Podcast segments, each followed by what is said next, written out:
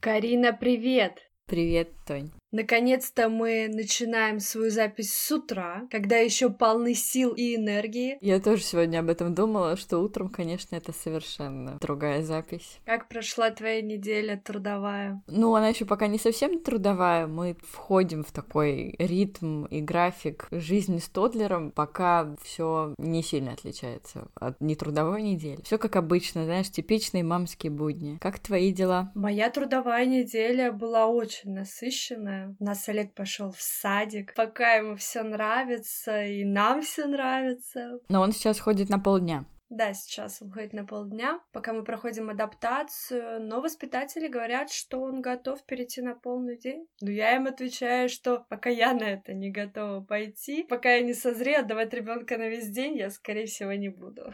Мне кажется, нам нужно спустя какое-то время обязательно записать через пару недель эпизод про детский сад, потому что нас об этом просят же девочки. Ну да, и тема такая очень важная, интересная. Поэтому да, да, да. конечно, давай обсудим в ближайшее время. Поговорим на это эту тему в следующий раз. Небольшой тизер. На самом деле Карина очень переживает, что у нас сейчас такие легкие, непринужденные разговорчики. Она уже хочет прийти к чему-то полезному, на что я говорю, Карин, ну такие темы тоже нужно освещать и поднимать, такие, как мы сегодня с тобой обсудим. Давай, давай. Мы с Кариной поняли, что все мамочки делятся на виды. И сегодня мы хотим рассказать и обсудить с вами каждый вид мам. Может быть, это будет такая ироничная форма. Меня точно слышат мои подружки с детьми. Пожалуйста, не принимайте это на свой счет. Это очень такой собирательный образ будет. Да, вообще никто не должен на нас обижаться. Я надеюсь, что уже все все поняли давно. Насчет того, какие бывают разные мамы, меня это очень удивило как раз, когда я стала мамой, потому что, например, даже мы с тобой. Мы с тобой близкие подруги, которые кучу лет лет друг друга знают, и бац, мы становимся все-таки разными мамами.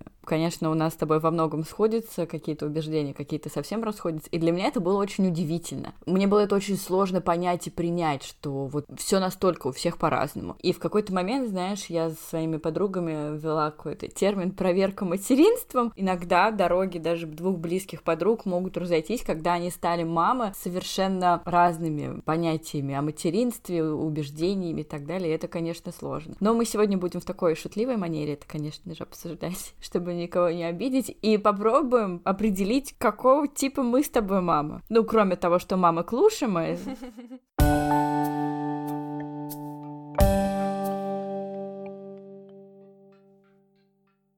Мой самый любимый тип мам — это мама-спортсменка. Знаешь такой тип мам, которая через три дня после родов с идеальным прессом выходит из роддома?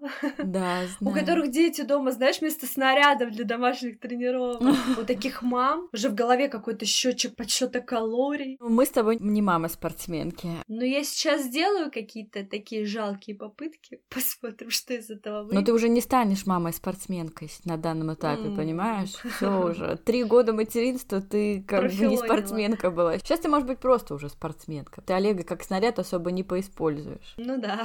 Один из моих любимых и пугающих меня видов мам — это мамы на сетке. Эту маму видно всегда на площадке издалека. Я недавно с такой встретилась. Она чрезмерно опекает своего ребенка. Жизнь ее ребенка по абсолютно четкому графику, обязательно режим. Она, э, не дай бог, не дает ничего сладкого, соленого, перченного, кормит ребенка банками до трех лет, а не отпускает от себя на детской площадке площадке, и мне всегда страшно. Вот я когда таких мам вижу, я заражаюсь от них тревожностью, и мне угу. это не нравится. Режет слух вот эти их установки. Когда ребенок бежит, она кричит: "Стой, ты сейчас упадешь, разобьешь себе лоб, или там, знаешь, не лезь туда, сломаешь руку". Вот это на самом деле еще опаснее для ребенка, нежели чем он пытается как-то физикой своей впечатлить. Да, я вот недавно познакомилась с такой мамой на детской площадке. У нас дети ровесники. Мой ребенок качался на качелях без спинки, ну то есть обычные качели на что она мне сказала, что она своего ребенка не может посадить в соседние качели, потому что он никогда еще на таких качелях не качался. Он всегда качается на качелях со спинкой, спинка сзади, спереди защита. Но таким образом ты же ребенка очень важной части какой-то, мне кажется, лишаешь, потому что да. он учится держать равновесие. Да, ты да. где-то из-за своей тревожности можешь тормозить его. Еще ты знаешь, нужно делать акцент, когда ты общаешься с другими мамами, на том, что дети развиваются развиваются в своем темпе. Если ты что-то не можешь позволить своему ребенку, потому что ты видишь, что он физически, да, к этому не готов, то это не значит, что тебе нужно подходить и объяснять другой маме, что это делать опасно для ее ребенка. Той маме на качелях я ответила, что Лука, ну, с полутора лет точно качается на таких качелях, если не раньше я его посадила. Потому что, видимо, у меня какой-то другой тип мамы. Сейчас мы определим, какая я мать. Ну давай. Давай дальше.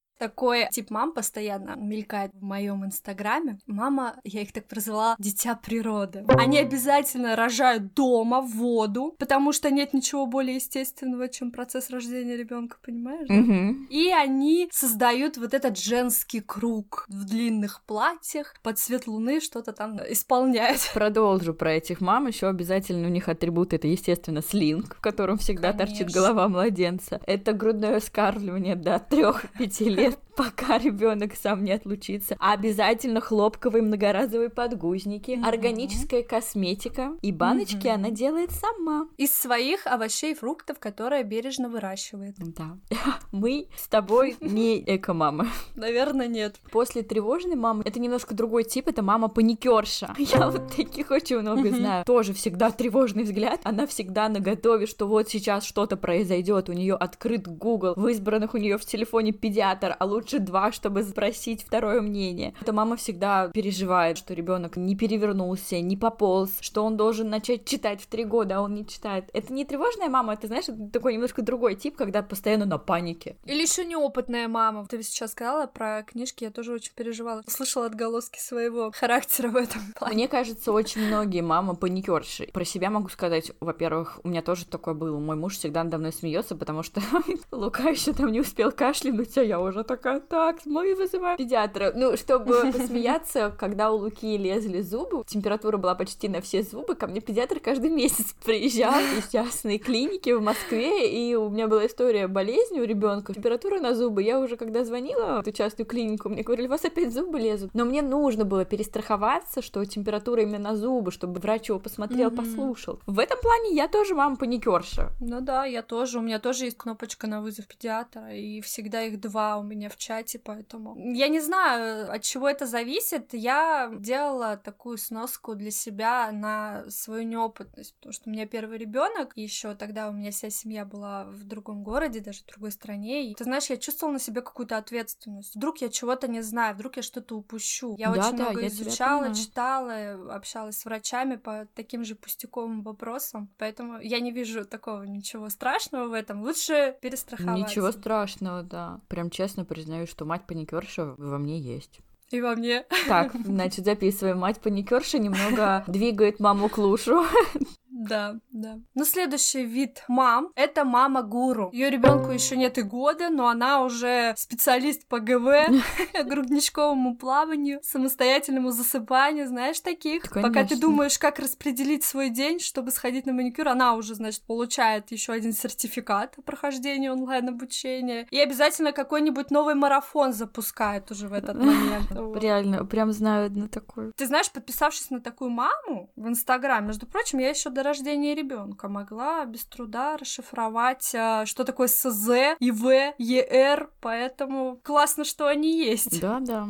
Дальше, наверное, наш с тобой любимый тип мам — это идеальная мать. Тут О, можно да. даже не пояснять, каждая женщина знает такую идеальную маму. Это мама, которая получила докторскую степень в абсолютно любом вопросе, который касается материнства. Она всегда готова... Блин, я сейчас как будто про себя говорю, но я не идеальная мать. И всегда готова дать экспертный совет на детской площадке. Дети у них пробуют все новинки игрушечной индустрии. Эта мама знает все вообще передовые методики детского развития. Блин, я не идеальная мама. Ну подожди, нет, это значит не идеальная мама, это какая-нибудь умная мама. Мама доктор наук, давай ее так. Давай, да, назовем. это как раз про все методики раннего развития, про все принципы питания, про все виды грудного вскармливания. Это мама, которая знает все, у нее есть ответ на любой вопрос. Мы с тобой, кстати, когда-то разговаривали на эту тему и поняли, что это в некоторой степени реализация мамы, у которой большой потенциал, умственный, скажем так. Ты очень много времени посвящала работе, обрабатыванию какой-то информации. Сейчас ты пытаешься вкладывать это в ребенка. Но это неплохо, мне кажется. Это неплохо, да. Я, к сожалению, вот была такой мамой. Первые два года так точно. Сейчас меня немножко начало отпускать все это. Гормончики подотпустили. Гормончики подотпустили, да. Каюсь, каюсь. Я вот была той женщиной, которая прочитала очень, очень много книг. У меня, как говорит мой муж, в любой бочке затычка. На любой вопрос я знаю ответ. К счастью, кстати, мне очень многие пишут, мои подруги и коллеги могут задать вопрос. Так, ребенок полтора года, первый перелет, что мы делаем? И я расписываю там план какой-то. Я не могу сказать, что это минус. Наверное, минус такую подружку иметь. Хорошо, что ты тоже такая же. Если бы ты была не такой, ты бы, наверное, меня послала бы. Иногда очень тяжело быть такой. Волей-неволей ты начинаешь замечать какие-то огрехи воспитания других детей. И очень тяжело порой сдержаться от комментариев. Конечно. Конечно, особенно если это дети близких людей, не просто мам на да, детской площадке, да, да, а да, какой-нибудь да. твой племянник. Мне вот как раз очень сложно в какие-то такие моменты, когда мне там кто-то из родственниц рассказывает, что мой ребенок сладкая с 8 месяцев ест. Я такая, как? Вот я говорю, очень тяжело сдержаться, чтобы не начать дискутировать. Очень тяжело. Я не всегда могла сдерживаться, честно говоря. Пыталась научить других мам, потом плюнула. Поняла, что все мамы разные, все мамы нужны, и главное, чтобы дети росли счастливые. Да, и я кстати, тоже сейчас какие-то свои позиции перестала отстаивать. Для таких мам бывает и нечто странным, чему прибегаем мы в плане там развития или то, что мы не давали сладкое до определенного времени. Начинается размышление, что мы лишаем детства. Тоже тяжело не начать лекцию вести по этому вопросу. Поэтому я сейчас э, очень стараюсь учиться сдерживаться. Я тебя понимаю, да. Следующий вид мам — это мама в ресурсе. Утро у нее, значит, начинается со смузи, тоста авокадо или свежесваренного кофе, все такое не спеша. Ее укладка всегда идеальна. Маникюр всегда свежий. И она уже спешит с утра на тренировочку. Она тебе обязательно расскажет, как получать кайф от материнства, как делегировать свои обязанности на других людей, бабушек, дедушек, нянь, и всегда оставаться для мужа желанной кошечкой. Насчет мамы в ресурсе я расскажу нашим слушательницам. Помнишь, недавно у меня была переписка с одной мамой, я тебе скидывала uh-huh. комментарии, рассказываю слушательницам, суть такова. Я ответила на пост девушки про прекрасный возраст наших детей. У нас дети ровесники, на что мне ответили, да, этот возраст мой самый любимый. Я ответила, что у меня было два любимых возраста, до года и вот сейчас, двух лет. И девушка мне ответила, ты знаешь, мне просто проще быть мамой, потому что я всегда в ресурсе. Я вышла на работу, а ты все время сидишь с ребенком, значит, ты все время не в ресурсе. Честно говоря, я просто выпала в осадок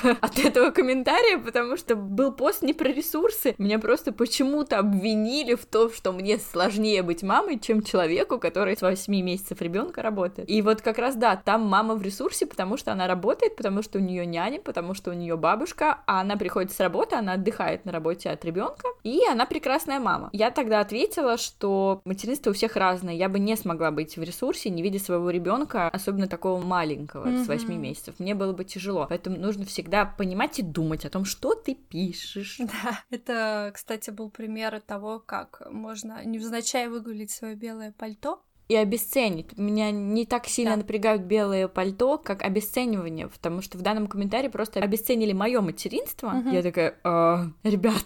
Ну, надо сказать, ты тогда классно ответила. В том сообщении я помню, что там был просто шах и мат. Да, но все мамы в ресурсе, они разные. Я бы, правда, не смогла быть в ресурсе, не видя своего ребенка полдня. Я была бы в бесконечном чувстве вины, потому что я мама клуша, а мне нужно видеть своего ребеночка, видеть, как он растет,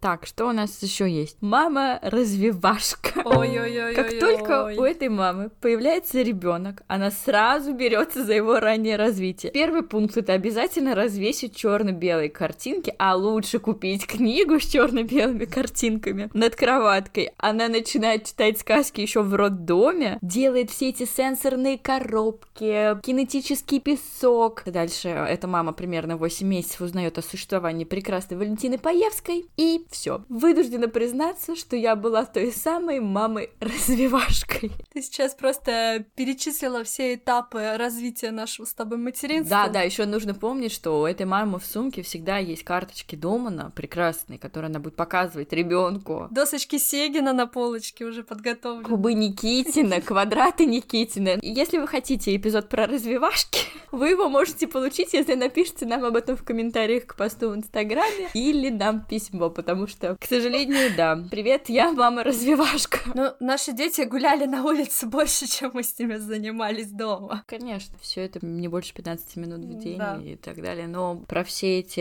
ранние методики развития я просто крейзи была в этом. Каюсь, каюсь, Так каюсь. что обращайтесь, девчонки. Подожди, мы с тобой напишем гайд по развивашкам до первого года жизни и будем его продавать за 250 рублей, как делают все эти популярные блогеры. Шутка, конечно. Если девчонки сейчас напишут к посту этого выпуска о том, что они хотят, чтобы мы записали большой выпуск про раннее развитие детей от нуля до трех лет со всеми этими развивающими методиками, развивашками, кубами Никитина и так далее, пусть они оставят свои комментарии, и мы с тобой подумаем, как мы это сможем реализовать. Я не поняла, гайд мы что ли не будем делать и продавать? Зарабатывать мы когда начнем? Это была шутка.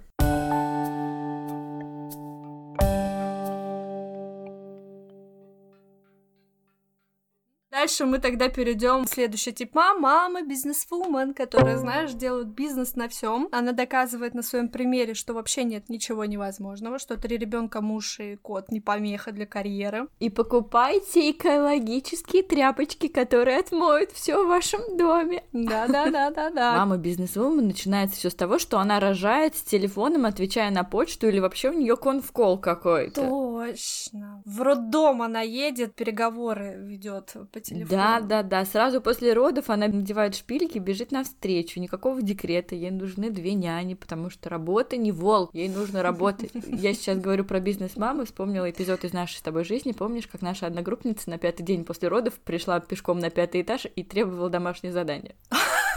А, между прочим, вот она как раз, мама ученица, видимо, из роддома писала нашей старости, спрашивала домашнее задание и сканы лекций. Вот тебе мама-студентка. А есть еще, знаешь, такие мамы-диктаторы. Я тут недавно познакомилась с такой мамой, очень интересный для меня опыт. Она всегда держит на полном контроле все действия своего ребенка. У этих детей часто не бывает права голоса, потому что мама сказала, значит, так и будет. Какие-то попытки самовыражения тоже часто бывают под запретом, потому что мама лучше знает, как нужно для своего ребенка. У такой мамы все идеально, все разложено по полочкам, у нее есть свой регламент, режим дня, расписание. И ребенок там, знаешь, как такой воспитательный проект, по которому все понятно, расписано на пять лет вперед. Это, конечно, очень интересный для меня был опыт. Я тоже ничего не имею против таких мам, пока они не, не касаются моего ребенка и не говорят, что мальчик не должен плакать, когда он падает. И я тогда сразу говорю, так, стоп, э, у нас мальчик все может.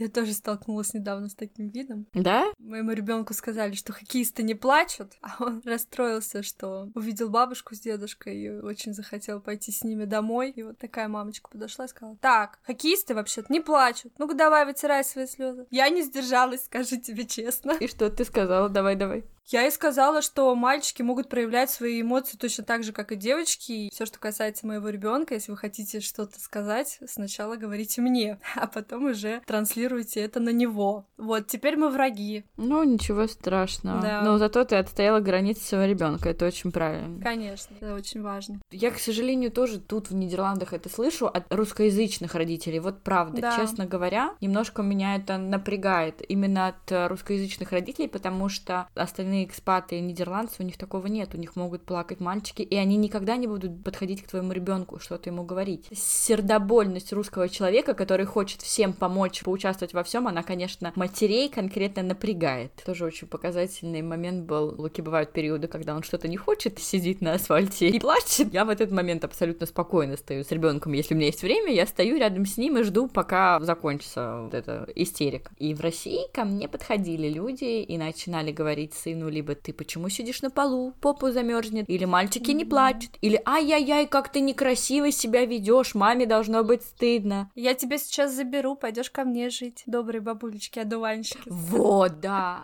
Частенько бывают такие у Луки моменты, и еще ни разу никто к нему не подошел, потому что он это делает на оживленных улицах. Люди проходят мимо, ну, максимум они что могут делать, улыбнуться ему. Ну, или как-то сочувственно на меня посмотреть. Mm-hmm. Ни слова. И я благодарна, что они не лезут в процесс моего воспитания ребенка. Ой, вот ты знаешь, я сейчас вспомнила, как э, мой ребенок э, очень часто гулял босиком на детских площадках. И mm-hmm. в России, не на детских площадках, у себя на участке я тоже часто позволяла ему это делать. Это было принято не очень хорошо, потому что у нас, может быть, из-за климата или из-за каких-то установок, на которых мы выросли, одень носки, одень шапку. У нас люди еще не умеют на это правильно реагировать. Mm-hmm. Или там, когда я позволяю ребенку не надевать шапку, когда он этого не хочет, и он мне говорит тепло. Ты представляешь, что в России, значит, в плюс 15 не одеть ребенку шапку? Конечно, в Европе в этом плане проще, потому что, по сути, им мало есть дела до твоего ребенка, и они более направлены на естественные процессы. Вчера вспоминала, когда мы с Максимом были в Нидерландах, когда у нас еще не было детей, мы были только в процессе планирования, мы с ним пошли в зоопарк, и там обычные совершенно нидерландские дети ползали по асфальту, подбирали какие-то жвачки, ну, они не клали их себе, конечно, в рот, родители там контролировали. Но тогда меня просто возмутило, как дети ползают по асфальту, что это да, такое? И вчера да. мы сидели в кафе, как бы мой двухлетний ребенок, он ползал по асфальту вокруг, он лежал на асфальте, он валялся там, смотрел на солнышко, и я поняла, что меня вообще отпустило. Лежит, окей, нет проблем. У меня была аналогичная ситуация, ты не поверишь, у нас в переходе в метро в Вене была такая бегущая наземная строка, и вот дети маленькие, они постоянно на ней валялись. Угу. И вот когда я первый раз приехала в Вену, мне это так поразило, что дети лежат на полу. Боже, если у меня родится ребенок, я никогда не позволю ему этим заниматься. И что ты думаешь? Через два года мой ребенок был в компании тех детей, которые валялись на полу и бегали по этой бегущей строке руками,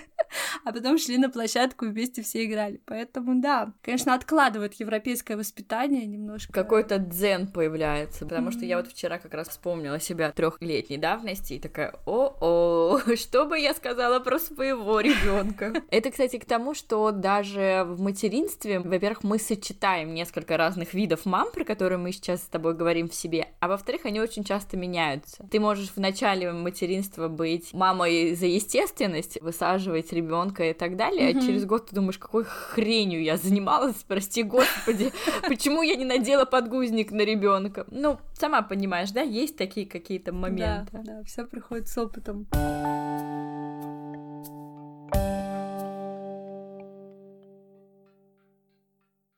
Вот еще, знаешь, приятный вид мам, такая мама, ничего страшного. Она всегда спокойна, всегда сидит в телефоне, ее ребенок просто стоит на голове, бьет других детей, бежит куда-то, или там истерит, и она говорит, ничего страшного. Это мама, которая часто позволяет все своим детям. Она такая прям спокойная на дзене. Обожаю таких мам просто. Я им искренне завидую, потому что у них есть чему поучиться, конечно. Да, да. Ты знаешь таких мам, которые всегда типа, да ничего страшного, все в порядке, это нормально, но он жрет мертвого голубя, ничего страшного, так бывает. Да, да, конечно, мне встречались такие мамы, но больше э, мне встречались мамы, которые сидят в телефоне, и вот как раз ты в прошлом выпуске затронула тему, что ты была классным аниматором в песочнице. Может быть, это вот отголоски вот этого типа мам, которые видят, что если другой человек занимается их ребенком, и такие, опа, опа, все, все, все, я пошла. Ну, ты знаешь, я вот, например, мама, которая очень часто сидит в телефоне, это то, что не вошло в наш эпизод про чувство вины по какой-то причине. Мы забыли, видимо, что я очень много сижу в телефоне. Я сижу в телефоне, а одним глазом я такая смотрю, что он там делает. Да, я, ну, может быть, отчасти мама ничего страшного, потому что так кажется другим людям, которые, когда я говорю, ничего страшного, что он сейчас залезет на эту горку сам, ничего страшного, что он поднимется в гору с прямой спиной, ничего страшного, они думают, что вот я как раз, наверное, мама ничего страшного. Все-таки я, как я уже говорила, знаю возможности своего ребенка, а они нет, и для них я мам ничего страшного. Но вот с телефоном, конечно. Есть грешок. Есть, есть, есть. Признаюсь. Пусть все, у кого есть такой грешок, поставят нам оценку в Apple подкастах. И дадут пять. Дайте пять, да, в комментариях, если у вас есть такой грешок. Ну, я знаю одну идеальную маму, между прочим, у которой такого грешка нет. Она сидит в телефоне 30 минут утром и 30 минут вечером, и не больше, а весь день не берет телефон в руки. Откуда ты ее знаешь? Из э, Инстаграма? Трансляция в Инстаграм этих невероятных способностей? Я с ней познакомилась в интернете, да, но она не блогер, она идеальная мать. А. Она прям идеальная мать, у которой развивашки по расписанию, это которая не дает ничего соленого, ничего сладкого, не дай бог он увидит у нее телевизор. Она такая, она прям идеальная мать. Потому что у меня эта проблема, я очень четко ее осознаю и очень себя виню за это. И она мне на это сказала, правда? У тебя есть такая проблема? Ты что, делай как я, бери телефон просто, ну вот 15 минут утром, 15 минут в обед и полчаса вечером. Я такая, угу. Но надо сказать, что у нее вообще нет подруг. Ни одной. И я с ней больше не общаюсь. Не выдержала своей неидеальности. Не выдержала. Честно говорю, не выдержала своей неидеальности. Мне было очень сложно. Ну да, потому что это очень тяжело, когда постоянная трансляция, особенно в дружеских отношениях, своей идеальности, ну согласись, с этим очень тяжело смириться и налаживать какой-то контакт, потому что ты чувствуешь какое-то чувство вины. Да, в этом да. плане мне, допустим, легче дружить с мамами, которые, ну, где-то отпускают ситуацию, знаешь, где-то проявляют понимание понимание, когда ты сидишь в телефоне и говоришь, блин, у меня вообще нет сил сейчас устранять эту истерику. Ну ты же видишь, что все в рамках допустимого.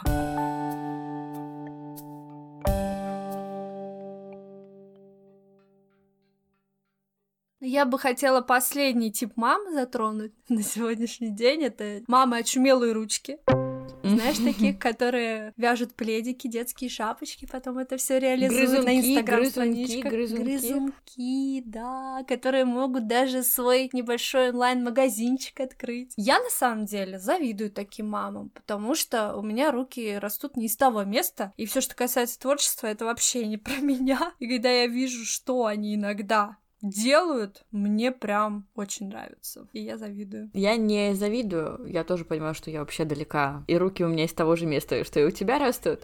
я не завидую, но это прекрасно, что такие мамы есть. И у женщины очень часто себя находит еще скраббукинг какой-нибудь, что-то такое. Просто я знаю, что это такой ресурс женской энергии, когда девушка может проявлять себя там в вязании, вышивании. Ну, как-то добавляет такого шарма. Не знаю, не можем проверять на себе. Я ничего ничего такого делать не могу. Мы когда с Тони начали набрасывать, мы набросали просто кучу мам. Там были и уставшие мамы, и мамы ехидные, и так далее. Но, наверное, последний такой тип мам, которых я просто обожаю, это многодетные мамы даже мамы двух детей, они уже очень сильно отличаются от мамы с одним ребенком. Mm-hmm. Так получилось, что у меня тут появилось в Нидерландах э, две подруги, у которых по двое детей. И это, конечно, совсем другие мамы. Они как солдаты. Они могут все, у них один глаз смотрит в одну сторону, другой в другую. При этом они, конечно, очень уставшие зачастую бывают. Но если меня послушают эти мои подруги, они меня точно обидятся. Но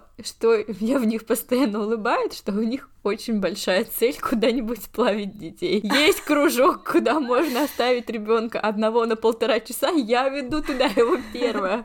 Это классно. Это классно, я их понимаю, потому что, конечно, ты устаешь от двух детей, от одного ты устаешь э, порой, от двух вообще с ума можно сойти. А ты вот каких многодетных мам знаешь, какие у них такие отличительные черты? Я поняла, что эти женщины, наверное, скорее всего, обладают какими-то суперспособностями. Но это, знаешь, из разряда с утра я разведу всех детей по кружкам, потом я приеду, приготовлю всем обед, уберусь, перестираю, но это же реально какие-то супервумен. Да. Ты тут с одним ребенком зашиваешься, думаешь, боже, как я сейчас сделаю этот объем работы, когда мне монтировать этот подкаст? А тут трое, пятеро детей, и все вот так вот четко, все выглажено. И у них еще обязательно какой-нибудь свой бизнес, блог. Да, я подписана на трех многодетных Наша с тобой мам. одногруппница. Наша с тобой одногруппница, да, она сейчас уже беременна четвертым, на подходе у нее четвертый ребеночек. Еще я подписана на девушку, которая наша ровесница, у нее сейчас на подходе шестая погодка. Это супервумен. Ага. Зен до колен это раз. Я не представляю, сколько нужно приготовить такому количеству детей, потому что у меня один тодлер, я устала готовить, он до хрена ест.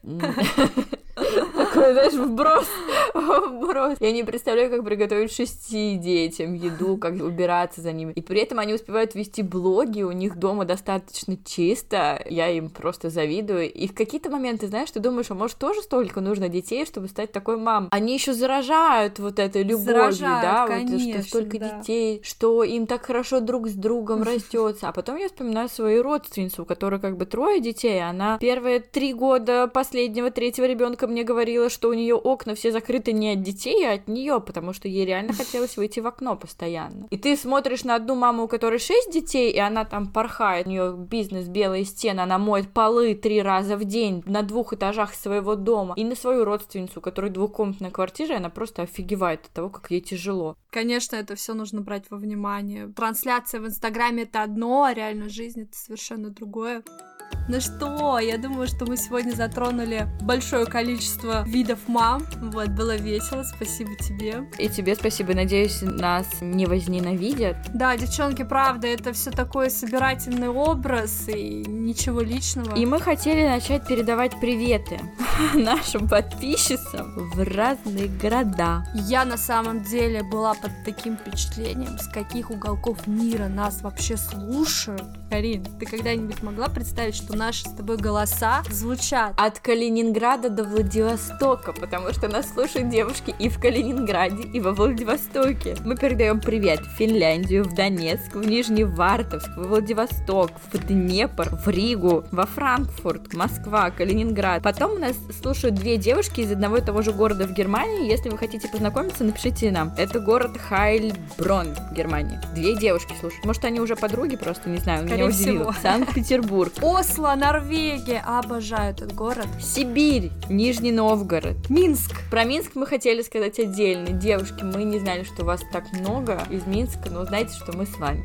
Краснодар, Харьков, Татарстан, Париж, Прага, Чехия и Московская область, город, ударение которого я все время не знаю, как правильно поставить. Я называю этот город Балашиха. Если он Балашиха, извините меня, пожалуйста. Мы передаем вам всем большой привет и большое спасибо, что вы слушаете нас и были с нами. Это был подкаст «Мама, мама». Меня зовут да, Карина. уже интернациональное большое сообщество. А меня зовут Тоня, и мы желаем вам классного дня. Пишите нам письма, подписывайтесь на наш Инстаграм. Девчонки, обязательно оставляйте в комментариях, какой вы тип мам. Давайте мы будем знать своих в лицо. Да. Хотя мы и так уже многих из вас знаем. Но все равно напишите, ну классно будет почитать все вместе. Подписывайтесь на наш подкаст в Apple Podcast, Spotify, CastBox, Яндекс Музыки, Pocket Cast, Google Podcast, чтобы не пропустить новый эпизод. Всем пока! Пока-пока!